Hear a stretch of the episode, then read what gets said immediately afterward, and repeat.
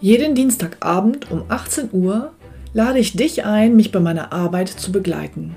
Oft hat dann einer der Teilnehmer die Möglichkeit, live mit mir sein persönliches Finanzprofil in dieser Show an dem Abend zu erstellen. Und am Ende bekommt er von mir dann einen ganz konkreten Vorschlag für seine persönliche Finanzstrategie. Und wenn er das möchte, kann er das dann mit mir umsetzen. Weitere Informationen und den Link dazu findest du auf meiner Homepage utegrebethiel.de.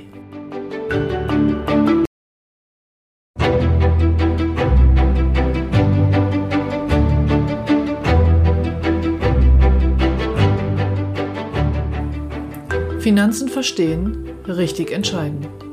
Der Podcast für Ihre erfolgreiche Finanzstrategie.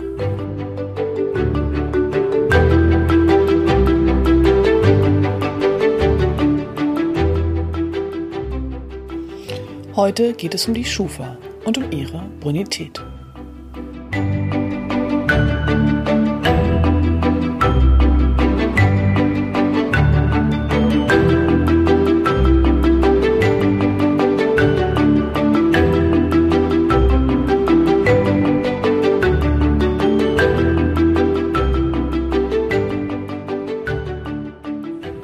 Mein Name ist Ute Grebethiel ich helfe finanziell erfolgreichen Menschen, fundierte finanzielle Entscheidungen zu treffen, damit sie heute und morgen gut leben und all ihre wirtschaftlichen Ziele erreichen können, ohne sich täglich mit dem Kapitalmarkt oder Versicherungsbedingungen auseinandersetzen zu müssen. Dieser Podcast richtet sich an Menschen, die ihre Finanzen im Griff haben wollen. Die Grundidee ist, sein Einkommen und sein Vermögen zu budgetieren, sich also vorher zu überlegen, was möchte ich wann erreicht haben, wie möchte ich leben? Und wofür benötige ich Geld, auch vor allem für meine Absicherung. Für mich bedeutet das planvoll mit seinem Geld umzugehen, nicht zwingend ein Haushaltsbuch zu führen, sondern über das zum Beispiel das Mehrkontenmodell, was ich ja auch in einer Episode genau erkläre, über sich eine Übersicht zu verschaffen über alle Einnahmen und Ausgaben und sich dann genau zu überlegen, wie man vorgeht. Und dazu gehört es eben auch, seine eigene Bonität zu kennen. Und ob Sie wollen oder nicht, 98 Prozent aller Menschen in Deutschland sind in der Schufa registriert und bewertet. Die Schufa ist die Schutzgemeinschaft für allgemeine Kreditsicherung und sie ist eine privatwirtschaftliche deutsche Auskunftei, aber wohl die bekannteste von allen und fast jede Bank arbeitet mit der Schufa zusammen.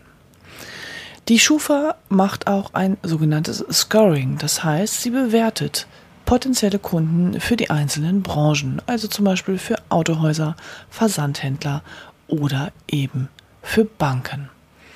Und die Banken starten, wenn sie dort einen Kredit beantragen, zum Beispiel für ihre Immobilie oder für etwas anderes, eine Auskunft bei der Schufa. Auch die Menge dieser Anfragen hat einen Einfluss auf ihr Scoring und auf die Bewertung der nächsten Bank, die dort eine Anfrage stellt. Dazu eine kleine Geschichte. Als diese 0% Kredite eingeführt worden sind, ähm, habe ich gedacht, ich bin ja schlau und kann rechnen, Mensch, dann kaufe ich den neuen Fernseher für 0%, zahle ihn brav in zwölf Monaten ab und die 1000 Euro, die ich eigentlich dafür liegen habe, die lege ich vernünftig an, sodass ich mehr als 0% Rendite habe. Also ein Zinsdifferenzgeschäft. Okay, zugegebenermaßen auf 1000 Euro jetzt nicht so richtig relevant, aber das war meine damalige Idee.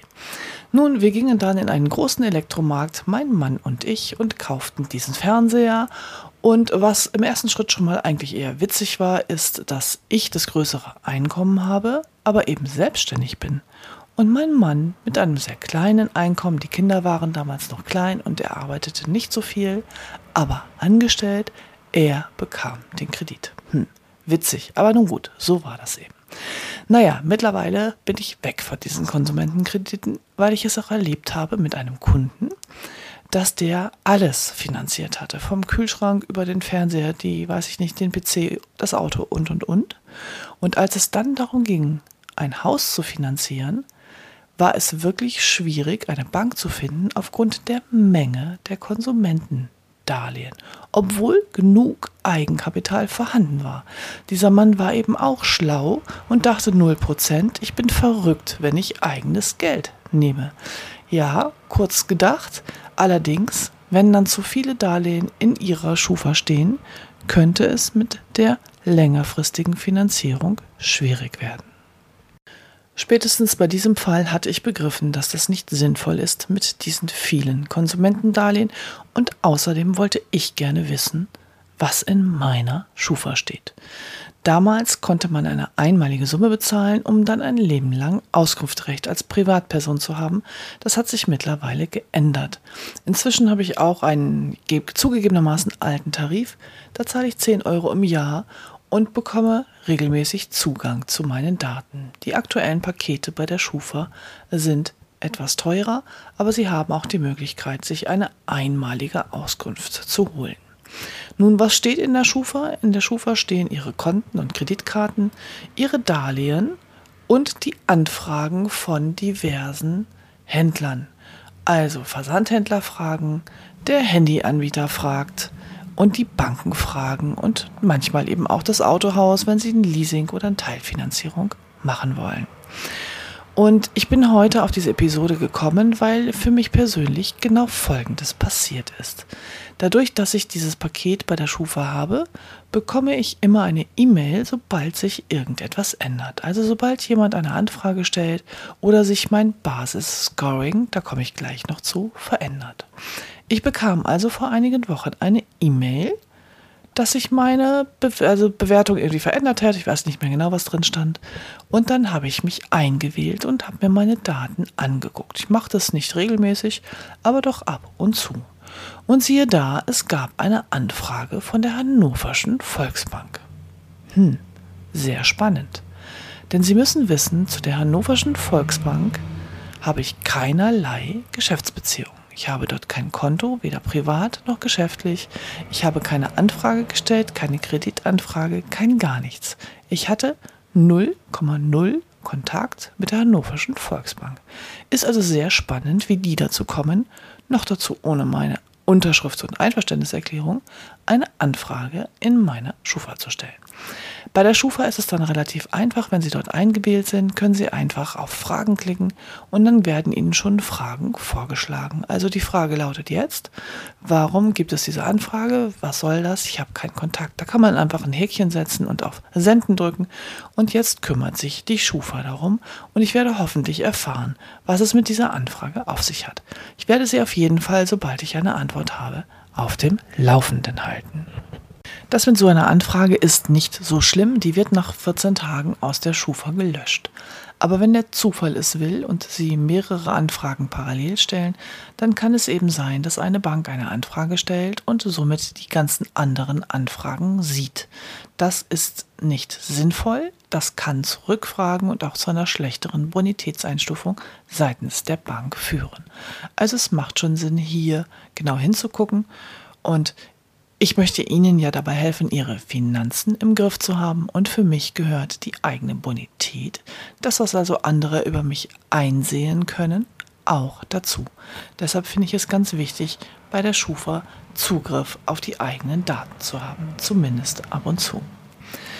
Außerdem erstellt die Schufa ein sogenanntes Basis-Scoring. Das heißt, jeder Bundesbürger kriegt von denen quasi eine Note.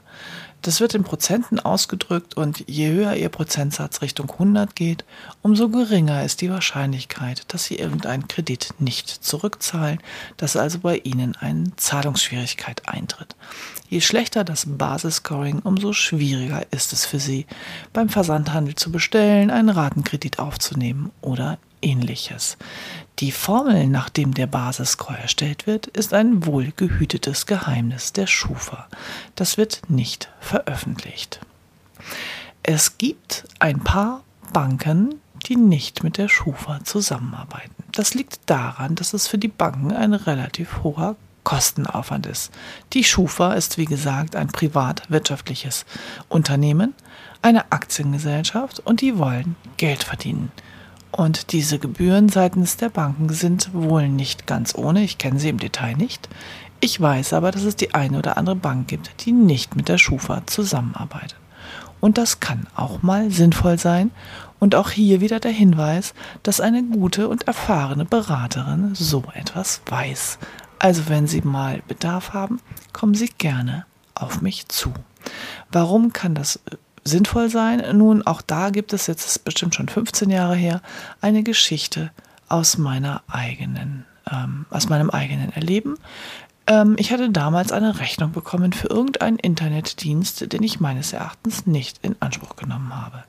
Das ging dann mit Anwalt hin und her. Wir haben dann, weiß ich nicht, fünfmal hin und her geschrieben. Es war eine lächerliche Summe, weiß ich nicht, 30 Euro. Ich habe mich jedenfalls geweigert, das zu bezahlen. Das ist dann auch irgendwann eingestellt worden. Aber dieses Unternehmen hat es nicht unterlassen, dann in meine Schufa einzutragen, dass ich hier das nicht bezahlt habe. Und so ein Eintrag wird erst nach zwei Jahren gelöscht. Ich hatte also dann so einen negativen Schufa-Eintrag für zwei Jahre lang. Nun, meistens, wenn die Bank klug ist und alles andere stimmt, fragt sie nach, was denn da los war und dann bekommt man sowas erklärt und auch vom Tisch. Aber ärgerlich ist es im ersten Schritt schon. Und gerade wenn Sie im Internet irgendwas bestellen, also bei kleineren Händlern es um kleinere Summen geht, dann machen die sich nicht die Mühe, bei Ihnen nachzufragen, was es mit so einem Eintrag auf sich hat. Dann ist es wirklich einfach hinderlich. Nun, und dann aber auch mal bei einer größeren Sache zu einer Bank zu gehen, wo man weiß, dass die nicht mit der Schufa zusammenarbeiten, könnte in so einem Fall dann hilfreich sein. Ich fasse nochmal zusammen. Die Schufa ist die Schutzgemeinschaft für die Kreditsicherheit in Deutschland, die im Prinzip das Institut, wo alle größeren Banken nachfragen. Bis zu 98 Prozent aller Bundesbürger sind bei der Schufa erfasst. Die Schufa notiert und speichert, wenn Banken, Händler oder andere Kreditgeber anfragen. Die Schufa erstellt aber auch für jeden einen sogenannten Basisscore, der angefordert werden kann und der quasi eine Kennzahl für ihre Bonität ist. Wie sie das macht, legt sie nicht offen. Wenn Sie wissen wollen, was in Ihrer Schufa geht, dann können Sie zu Schufa gehen mit Ihrem Personalausweis und sich eine Auskunft erstellen lassen. Die Schufa nimmt auch dafür Geld. Es gibt verschiedene Pakete. Es gibt die Einzelauskunft oder auch das Abonnement. Wenn Sie also Informationen über Ihre eigene Bonität haben wollen, empfehle ich Ihnen, sich gelegentlich mal bei der Schufa Ihre Daten zu holen. Falls Sie mit dem Gedanken spielen, sich einmal von mir beraten zu lassen oder mit mir zunächst mal in ein telefonisches Erstgespräch zu gehen, lade ich Sie recht herzlich dazu ein. Meine Kontaktdaten finden Sie auf meiner Homepage und natürlich auch in den Show Notes. Ich wiederhole hier nochmal mein Angebot im ersten halben Jahr 2020 bei jedem von Ihnen, der nach einer Beratung gerne eine Geldanlage über mich machen möchte, auf den Ausgabeaufschlag vollständig zu verzichten. Ansonsten wünsche ich Ihnen eine wunderbare Woche, einen schönen Start schon bald in den zweiten Monat dieses Jahres und ich freue mich auf Sie am nächsten Freitag.